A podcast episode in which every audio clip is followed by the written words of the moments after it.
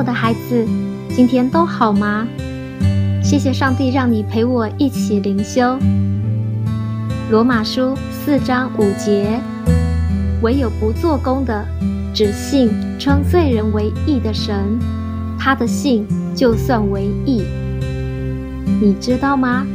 你是因为相信耶稣成为义人，不是因为做得好才有资格成为义人。你认为公义是什么呢？是你所行出来的工价，还是一个白白得到的礼物？圣经说，耶稣为人类的罪钉在十字架后，上帝就称信耶稣的人为义。而不是称努力行出律法的人为义，因为耶稣替我们成为罪，好叫我们在他里面成为神的义。一旦我们相信了耶稣，我们被称为义，就与我们是否遵守律法没有关系。这就是神对公义所下的定义，是因着信心。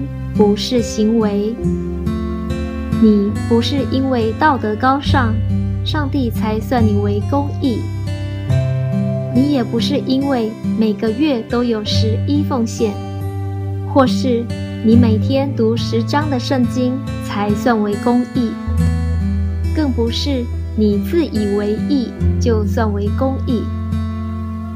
你在基督里被称为公义，只单单的因为。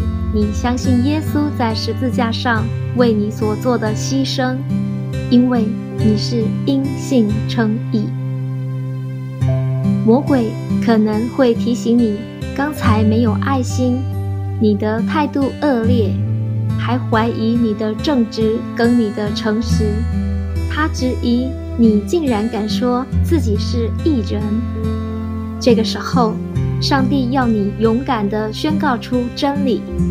因着耶稣的宝血和他在十字架上为我所做的一切，无论在什么情况下，我都是义人。在基督里，天父看你是义人，你要同意天父的看法。如果你不小心犯错了，你也是犯错的义人，即便是在挫败之中。